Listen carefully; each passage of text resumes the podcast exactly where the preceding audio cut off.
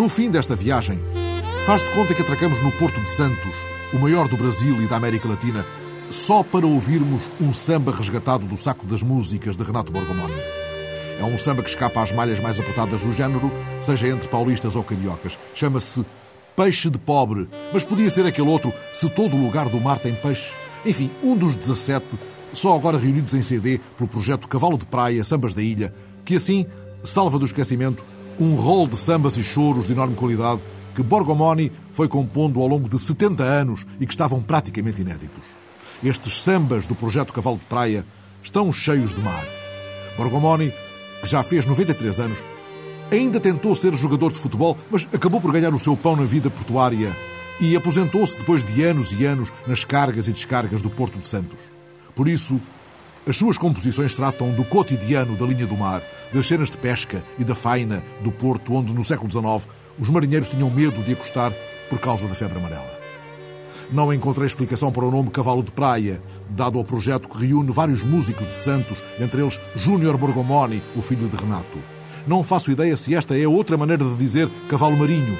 É que cavalo marinho é também a designação de uma variação do Bumba Meu Boi que se pratica na zona mais setentrional de Pernambuco. Mas não nos desviemos, pois se a emissão de hoje nos leva ao outro lado do mar, é apenas por causa da exposição Encontro entre dois continentes que ainda podemos visitar em Peniche, no edifício cultural da cidade, integrada no programa evocativo do naufrágio do navio São Pedro de Alcântara em 1786.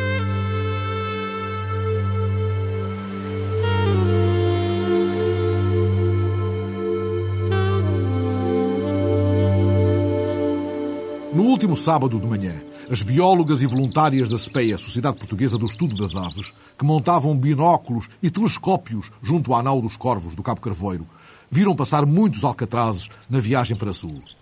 Quando, por volta das 11 da manhã, chegaram as primeiras crianças com um voo de aves no olhar. Estava muito sol, mas também muito vento, e a passagem dos alcatrazes era já menos intensa.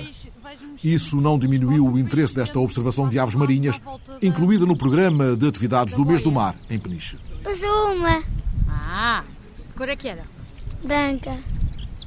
Por baixo e por cima? Sim. A bióloga Joana Andrade, que coordenou a equipa presente no Cabo Carvoeiro, explica que a SPEA realiza ações deste tipo todos os meses em vários pontos da costa, no Cabo Carvoeiro, no Cabo Especial, no Cabo Raso, em Sagres, e todos os meses é feita uma contagem para melhor percepção da distribuição e ocorrência das espécies marinhas. Desta vez, a ave assim mais abundante aqui observada foi o alcatraz, ou ganso patola, em que se vêem muitos em migração e em movimentos, em passagem. E pronto, e sabem muitas... o destino deles? Sabem de onde vêm e para onde vão? Sim, eles muitas vezes aqui na nossa costa são frequentes ao longo do ano a seguir à época de reprodução. Eles não criam aqui na nossa zona, mas uh, costumamos vê-los em passagens, sobretudo para o sul, onde vão passar o inverno. Um dia como este, com sol e vento, é bom para a observação? Ou as condições meteorológicas contam pouco? Em relação às aves marinhas, quanto pior o tempo tiver, melhor, porque elas têm tendência a aproximar-se da costa. Portanto, é mais desagradável para o observador, mas é quando se tem a oportunidade de ver, sobretudo, espécies que não são muito frequentes. Hoje está um dia, há algum vento, mas como é assim um vento norte não, não, não é muito, muito, muito bom. Quando ele vem assim de, de oeste é mais... E quando o mar também está mais agitado, a probabilidade de ver uma diversidade de espécies é maior. Essa diversidade supõe a observação de aves absolutamente inesperadas? Isso no mundo das aves está sempre a acontecer. Sim, uh, sim tanto a nível de aves terrestres como de aves marinhas, há sempre uma grande probabilidade de aparecerem coisas que não, não são chamadas espécies raras. Que o que é que seria muito... então uma surpresa hoje aqui? Por exemplo, o patagarro, que é uma espécie também de pardela, que é mais frequente nas ilhas, mas às vezes pode ser observada aqui no, mais perto do continente, por exemplo. Os moleiros também, que são assim umas, umas aves marinhas eh, um pouco parecidas com as gaivotas, mas um bocadinho maiores, também não são assim muito frequentes. E depois há uma outra, uma espécie para a qual este estudo também está a ser dirigido, que é a pardela balear, que é uma, uma, uma, ave que nidifica nas Ilhas Baleares e que, a seguir ao período de reprodução, assim mais ou menos a partir de setembro, vem para o Oceano Atlântico e faz migrações até ao Golfo da Biscaia, onde fica durante algum tempo e depois volta para regressar às Baleares. Portanto, é uma ave que basicamente contorna a Península Ibérica. E então é uma espécie que se estima que existam cerca de 2 mil casais. A população, o tamanho global da população Não se sabe muito bem ao certo quanto é, mas é uma espécie que tem um estatuto de ameaça elevado. Daí esta nossa monitorização para saber quantas andam e, e em que altura do ano é que são mais frequentes aqui. E pronto, e também se o tempo tivesse um bocadinho mais, Mais um ar agreste. mais batido, exato, mais agreste, elas têm tendência a aproximar-se mais da costa e poderíamos ter uma noção de quantas é que estariam a passar nesta altura. Portanto, elas agora passam, mas muito longe e muitas vezes não estão ao alcance do telescópio. Os telescópios podem multiplicar por 40 aquilo que o nosso olhar virado à berlenga agora alcança. Mas os binóculos permitem ver a uma escala mais próxima e, mesmo assim, estão a dar aos observadores juvenis motivos evidentes de contentamento. Devido a quê? As aves assim mais perto que eles conseguem ver e que eles estão agora a ver com os binóculos são sobretudo gaivotas, que são fáceis sempre de, de observar, permitem uma, uma, uma aproximação razoável e eventualmente eles também poderão estar a conseguir ver alguns alcatrazes porque eles estão, estão a passar muitos e são aves grandes e fáceis de identificar porque são brancas e preta, os adultos, portanto são fáceis de identificar contra o céu e contra o mar. Mas é sobretudo gaivotas que eles agora com alguma facilidade conseguem ver. A bióloga Joana Andrade gosta destas ações pelo prazer que ela própria retira da observação e pela possibilidade de despertar outros olhares para a riqueza e complexidade da vida das aves, mas outros projetos a ocupam, entretanto. Um dos projetos em que eu estou a trabalhar, que é o que está relacionado com a pardela balear, que é uma ave marinha que nós estamos a tentar perceber quais as ameaças reais que ela poderá ter aqui no Oceano Atlântico. Portanto, o meu trabalho prende-se muito com esta espécie, para além deste- de organizar estas saídas, estas contagens regulares.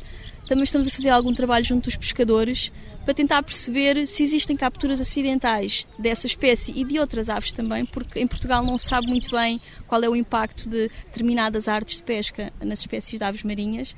Então estamos a- também a trabalhar com os pescadores, produzimos uma brochura em forma de calendário para distribuir ao- aos, aos pescadores, a alertar para este tema, também para conversar um pouco sobre eles, para perceber qual é a, a percepção que eles têm deste, das interações das aves com a pesca. Por exemplo, nos mamíferos marinhos isso também está mais, há mais dados e está mais estudado, é, é um bocadinho diferente. Nas aves nós também estamos a tentar avaliar se as aves os podem prejudicar se houver essas interações, por exemplo, se as aves ficarem presas nas redes, eh, se lhes consumirem algum do pescado que eles estão a... Portanto, a nossa ideia é tentar perceber se eles, se isso é um problema, não só para as aves, mas também para os pescadores, para tentarmos avaliar essa situação e eventualmente desenvolver medidas que permitam suprimir um pouco essa interação e seria bom para todos. É? Outra ocupação de Joana Andrade e dos seus companheiros da SPEA é o projeto IBAS Marinhas, que resumidamente trata de saber onde estão as aves no mar. IBAS quer dizer áreas importantes para as aves, de acordo com o conceito estabelecido pela BirdLife International. Há 7.500 IBAs terrestres identificadas em todo o mundo. A verdade é que não se sabe o suficiente sobre a existência dessas áreas em pleno mar. Em relação às aves marinhas, estavam identificadas na parte terrestre, nos sítios onde elas têm as colónias, esses locais estão identificados. E estão classificados como IBAs, que são as Important Bird Areas, que são zonas que são classificadas com critérios semelhantes aos de ZPE, as Zonas de Proteção Especial. Mas no mar não se sabia estas aves marinhas, quando estão, passam meses e meses fora no mar em alimentação, não se sabia se existiriam áreas que seriam mais importantes para determinadas espécies, sobretudo as mais ameaçadas. Então a SPEA, em 2004, começou a desenvolver um projeto eh, em que estava a estudar metodologias e a fazer censos para tentar identificar estas áreas no mar e será agora publicado no final do ano a lista, digamos assim, das IBAs marinhas. Portanto, este projeto importante que, que a SPEA esteve a desenvolver como e principal está revelação o quê? sobretudo as técnicas que foram implementadas e que já estão a ser utilizadas noutros países da Europa. Noutros parceiros da BirdLife, que é uma rede da qual a SPEA faz parte, a BirdLife International, e hum, outros parceiros estão agora a adotar as metodologias que foram testadas e implementadas pela SPEA para identificar estas ibas marinhas, já estão a ser eh, desenvolvidos, por exemplo, em Itália, em Malta, eh, e então está a ser, agora, sobretudo quando forem publicadas, muitos mais países irão eh, usar estes conhecimentos. E assim, compulsando todos os dados colhidos em pleno mar, a partir de embarcações ou meios aéreos, através de técnicas de detecção remota como a rádio ou o satélite, registando informação dos aparelhos eletrónicos colocados nas próprias aves, de modo a conhecer as suas deslocações e comportamentos, será possível identificar as principais áreas marinhas a proteger. É que, se aves como as gaivotas e os corvos marinhos passam muito tempo perto do litoral, outras, como as pardelas e os painhos, passam a maior parte da vida em mar aberto. E a definição mais rigorosa das IBAs ajuda a encontrar as aves no mar. Em Peniche, outra notícia destes dias. O município já fez a apresentação pública do dossiê de candidatura das Berlengas à Reserva da Biosfera. O dossiê há de ser enviado à Unesco depois de um período de discussão pública que decorre até 15 de janeiro. Outros eventos por estes dias em Peniche. Este sábado, às nove da noite, no auditório do Edifício Cultural, a invocação do afundamento do navio SS Dago, a 15 de março de 1942, com conferência de Paulo Costa e passagem do filme O Naufrágio do Dago, de João Sapinto. Mas logo pela manhã, muito cedo, às oito e meia, há a possibilidade de mergulhar no local de afundamento com o apoio do Centro de Mergulho Aliotis. Entretanto, pode ver ainda até domingo no Salão Nobre da Fortaleza a exposição de Telma Costa, os Peixes das Berlengas. Outra exposição até 31 de janeiro, na Sala do Governador, na Fortaleza de Peniche. Fósseis, os narradores da história do planeta, numa organização da Câmara e do Departamento de Ciência da Terra, da Faculdade de Ciências e Tecnologia da Universidade de Coimbra. Até 31 de dezembro, na Sala de Exposições do Edifício Cultural da cidade. Peniche, encontro entre dois continentes, integrada no programa evocativo do naufrágio do navio São Pedro de Alcântara, em 1786. O comissário da exposição é o arqueólogo francês Jean-Yves Blot, que vive há quase duas décadas em Portugal e tem andado desde 75 pelos arquivos históricos europeus na pista do São Pedro de Alcântara. Foi ele que, em 77, localizou e identificou o sítio do naufrágio do navio espanhol, caso sobre o qual apresentou um estudo em 82 na Sorbonne. Em 86, acompanhado da arqueóloga Maria Luísa Blot, sua companheira, com quem há de decorrer, aliás, a conversa ao longo desta emissão, Jean-Yves coordena a primeira campanha de escavações, o que permite a localização dos primeiros vestígios osteológicos humanos de náufragos do navio. Fica aprazada, entretanto, com Yves Blot uma conversa sobre este e outros mares, esta e outras sagas de uma vida tomada pela paixão da história e da arqueologia subaquática, mas agora peço-lhe uma boa razão para chamar a Peniche aqueles que ainda não viram esta exposição. Muito simples. Simplesmente que a terra Peniche, uma terra marítima, ao mostrar ao público essa exposição, mostra uma parte muito escondida da sua alma, mais secreta, que até os próprios penicheiros há décadas não tinham, se calhar, consciência. Simplesmente que Peniche, terra marítima da costa portuguesa, está em contato direto, através dessa exposição que o prova, com simplesmente o Peru, o outro lado do mundo. O que eu quero dizer com isso, e é o desafio que essa exposição conta, é que desde há alguns milhares de anos, para falar feia em termos arqueológicos, desde a Idade do Bronze, o homem é capaz, através da sua tecnologia, de fabricar aquilo que chamamos um barco.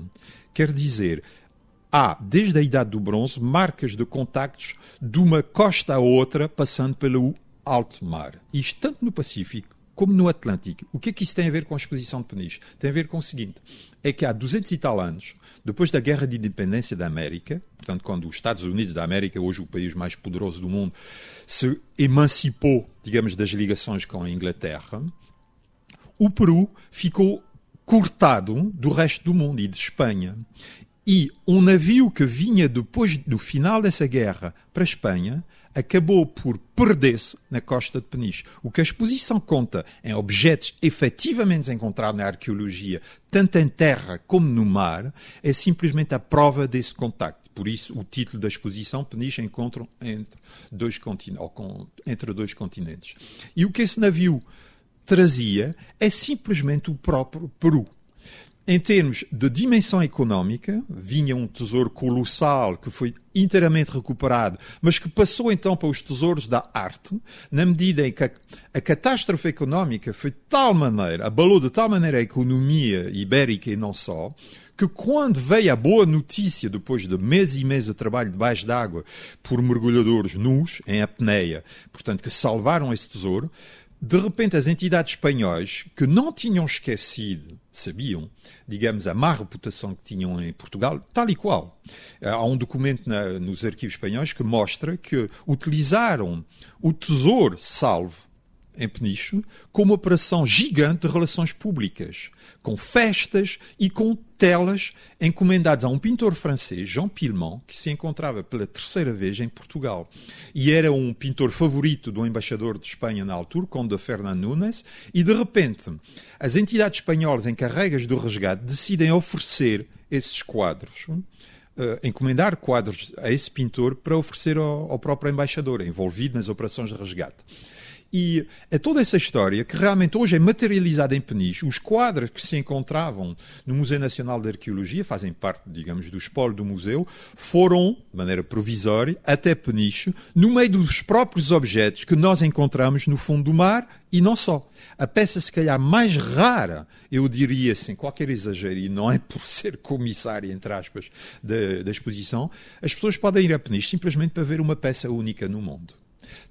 Trata-se de uma grilheta, uh, grilhete no sentido, é um ferro, uh, que é, são algemas, é um ferro gigantesco que foi encontrado na tíbia, na perna de um esqueleto de um náufrago, um preso, de origem índia, portanto peruano, indígena, eh, enterrado barriga contra o chão, e portanto numa, numa posição totalmente diferente dos outros náufragos, e esse homem foi encontrado com o ferro nos pés. Portanto, morreu afogado, estava provavelmente atado ao próprio navio, não teve qualquer hipótese. E posso dizer que a força do objeto, se calhar hoje na exposição Obviamente, para quem tiver, eh, digamos, eh, capacidade emotiva e de leitura, está lá à vista, sim, mas a verdade é que as moças que trabalhavam com a Maria José na escavação choraram quando estavam com pincel a escavar aquilo. Um esqueleto com o próprio ferro, quer dizer, nem sequer 200 anos depois foi liberto. Acabou por ser liberto por nós, de maneira metafórica.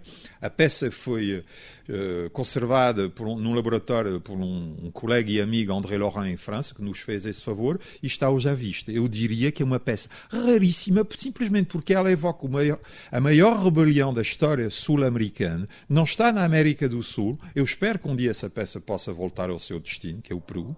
Por enquanto está em Peniche, até o final do, do ano. O arqueólogo Jean-Yves Blot fez uma referência a Maria Luísa Blot, sua companheira e arqueóloga náutica, que com ele mergulhou em Peniche e em muitos outros lugares do mundo. O que me fez procurá-la foi o trabalho continuado na redefinição de uma linha litoral portuguesa que sofreu muitas alterações ao longo dos tempos e sob a qual permanecem mapas e tesouros por decifrar. Mas retomemos a saga celebrada na exposição de Peniche, envolvendo um navio espanhol a que muitos chamam Galeão. Um navio de guerra de 64 canhões, com uma carga vasta e rica, incluindo recolhas preciosas feitas no Peru pelos investigadores da época. Ele trazia o produto dessas investigações, portanto, em caixas fazia parte da carga também, digamos. E também antiguidades, portanto, essas viagens filosóficas, como se chamava na época, permitiam também, eram pluridisciplinares, se é que se pode utilizar, o termo é, é atual, mas na altura eh, as pessoas com os seus saberes mais ou menos enciclopédicos interessavam-se por aquilo que era novo, por aquilo que era diferente daquilo que tínhamos na Europa. E, portanto, é, estamos em plena época colonial e vinham também antiguidades dentro dessas caixas das coleções científicas. E essas antiguidades uh, referiam-se a culturas uh, anteriores à colonização, portanto, pré-colombianas, pré-hispânicas. E da mesma maneira que se tinham acumulado no Peru esses, todos esses elementos foram embarcados no, no, navio de guerra São Pedro Alcântara e a tendência para lhe chamar galeão porque trazia riquezas a bordo, havia também prisioneiros prisioneiros políticos da rebelião Inca, liderada por eh, Tupac Amaru II. Mas, portanto, tem sido um projeto que tem 30 e quase 32 anos de vida neste momento. Não está acabado. Não está acabado e tem sido um projeto de investigação partilhado por nós, mas partilhado também com investigadores de várias disciplinas, porque tem havido muito que fazer em termos de antropologia biológica, de antropologia cultural, de arqueologia propriamente dita, arqueologia subaquática e terrestre, nomeadamente nas sepulturas dos náufragos, não é?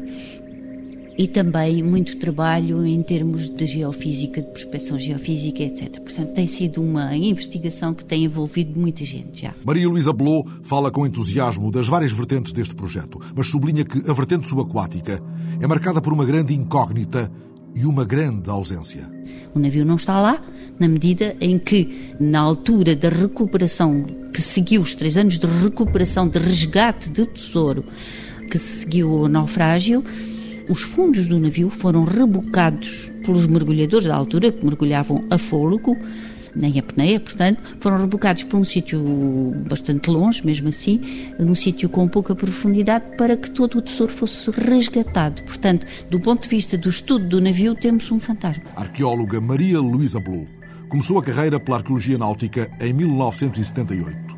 Tal como aconteceu com Jean-Yves, seu companheiro de vida e de jornada, Foi o interesse pela história marítima que a levou à arqueologia náutica e subaquática e, mais tarde, à arqueologia terrestre. O que me levou à arqueologia terrestre foi precisamente este caso de enterramentos dos náufragos de São Pedro Alcântara, de 1786, que me fizeram uh, percorrer uma parte do meu percurso em arqueologia, que me fizeram frequentar de uma maneira, por um lado, aprendiz, por outro lado, profissional, sítios arqueológicos de inumação uh, da pré-história e, portanto, para me inteirar das técnicas de de escavação e de registro de sepulturas coletivas. Mas foi mergulhando e deixando que os olhos se aproximassem do território submerso, cheio de pegadas, que Maria Luísa Belot percorreu uma linha de costa portuguesa, na qual a imagino colocando bandeirinhas que redefinem uma cartografia submersa. Não foram postas como bandeirinhas, mas desde 1985 que o programa de carta arqueológica foi iniciado e tem tido continuidade até o dia de hoje. E esperamos que não morra por aqui, não é? Essa carta arqueológica foi a convite do então diretor do Museu Nacional de Arqueologia, Dr. Francisco Alves, nos convidou para uh, darmos início a um programa de carta arqueológica do património náutico e subaquático, que visa sítios em terra, uh, mas sobretudo sítios subaquáticos. Portanto, essa paisagem que imaginou de bandeirinhas foi materializada numa cartografia específica que criámos na altura para o posicionamento com vários graus de precisão, o posicionamento dos casos relacionados com o passado da navegação na nossa costa, tanto em terra, na orla litoral, como no mar. É um inventário nacional do património náutico e subaquático. Náutico pode incluir estruturas portuárias que neste momento, por exemplo, estão nos subsolos das principais cidades portuárias de, de Portugal. Portos que já não existem como tal, portos Exato. escondidos, portos soterrados. Exatamente, que estão no subsolo das cidades portuárias, por exemplo. Lisboa, Portanto, por exemplo. Lisboa, em toda a frente de Ribeirinha, a 24 de Julho, a conhecidíssima Avenida 24 de Julho, tem nas suas entranhas, e nós sabemos disso, porque cada vez que há intervenções de obras de construção, por exemplo, de parques de estacionamento subterrâneos, nós deparamos com estruturas que tiveram funções portuárias num passado que não é tão distante como isso. Portanto, toda esta zona ribeirinha, toda esta zona, digamos, de plataforma fluvial que hoje desfrutamos e em que há uma fruição pública, inclusivamente com as docas, com os, os restaurantes, com os passeios, com os relevados à beira-rio. Aí por baixo existem vestígios de uma utilização portuária numa margem fluvial.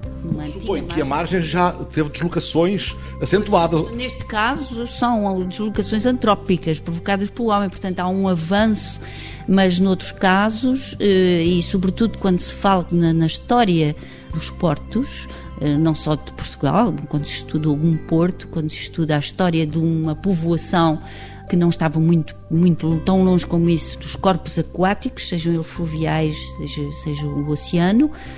Temos que sempre que contar com uma paleopaisagem que proporcionou um contacto direto com o meio aquático e a circulação aquática, que muitas vezes depois se perde na memória, mas os vestígios estão no subsolo. Há tempos, numa conferência a propósito do que foi encontrado no fundão de Troia e que se constitui como marco da arqueologia náutica em Portugal, disse que aquilo que continua a procurar são vestígios de gestos humanos em meio aquático. No caso de Troia, já que falou de Troia e do fundador de Troia, esses gestos têm a ver com um fundear, têm a ver com uma utilização daquela costa como local de desembarque de ânforas como contentores para serem utilizadas, para serem recheadas daqueles produtos de transformação de pescado que hum, resultavam daquele complexo industrial fabuloso que é o maior do, do, do mundo romano ocidental, não esqueçamos isso, o complexo fabril de, de, de Troia, e portanto conservas de vários produtos relacionados com o peixe,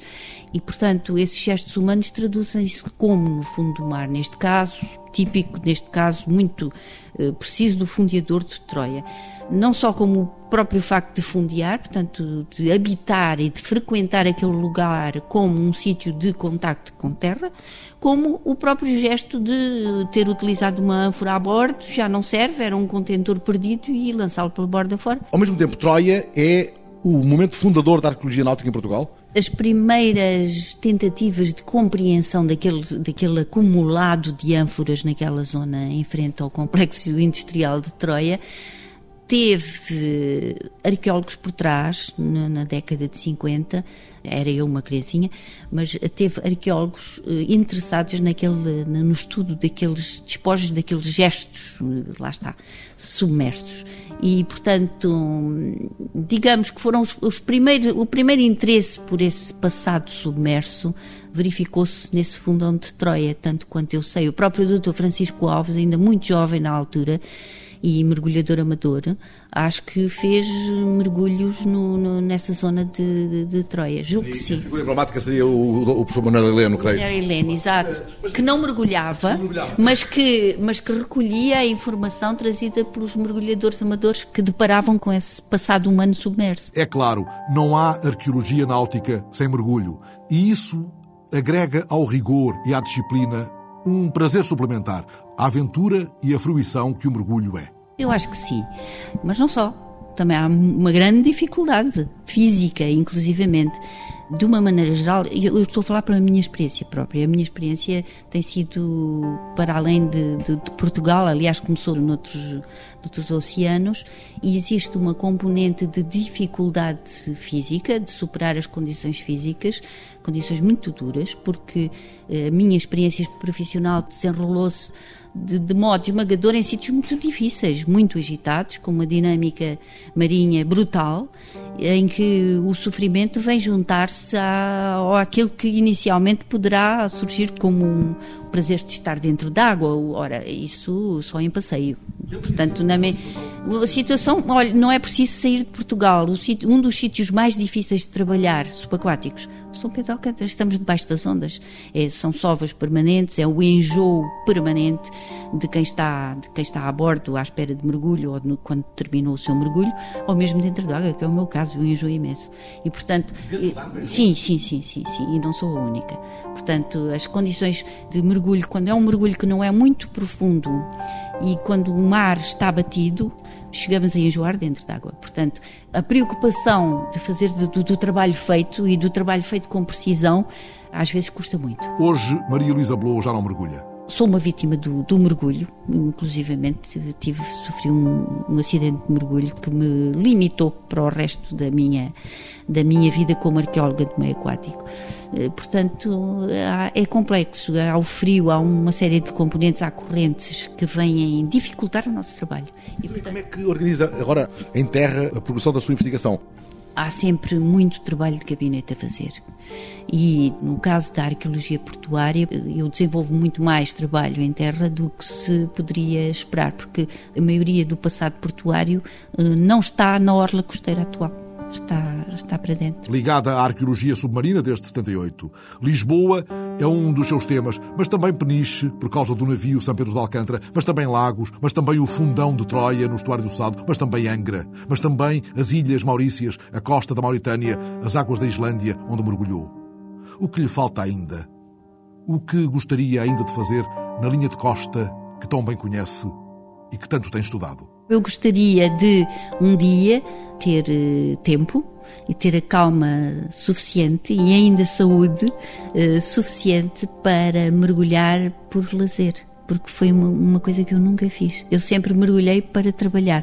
Portanto, sonho com mares que eu já visitei, inclusivamente, com boa temperatura, portanto mares tropicais de preferência ou subtropicais, mas sobretudo sem uma meta precisa de, de trabalho arqueológico que é sempre feito em condições muito duras. Portanto, mergulhar, por prazer de mergulhar, para passear, que foi uma coisa que eu nunca fiz.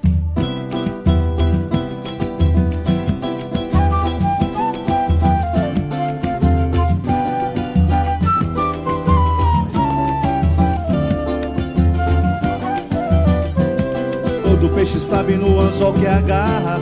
Tem peixe de pobre, tem peixe de rico. Peixe de pobre pega em linha de fundo. Peixe de rico só pega em caniço. Todo peixe sabe no anzol que agarra. Tem peixe de pobre, tem peixe de rico. Peixe de pobre pega em linha de fundo. Peixe de rico só pega em caniço. Peixe de pobre só de arrastão. O que vem na rede é peixe, não se abre mão. Se a rede vem cheia, a gente vende um pouco pra fazer dinheiro, pra comprar tempero pro nosso pirão. Pra comprar tempero pro nosso pirão. Todo peixe sabe no anzol que agarra. Tem peixe de pobre, tem peixe de rico. Peixe de pobre pega em linha de fundo. Peixe de rico só pega em caniço. Todo peixe sabe no anzol que agarra. Tem peixe de pobre, tem peixe de rico. Peixe de pobre pega em linha de fundo. Peixe de rico só pega em caniço. Peixe de pobre só de arrastão. O que vem na rede é peixe, não se abre mão. Se a rede vem cheia, a gente vende um pouco pra fazer dinheiro, pra comprar tempero pro nosso pirão. Pra comprar tempero pro nosso pirão. Pra comprar tempero pro nosso pirão. Pra comprar tempero pro nosso pirão.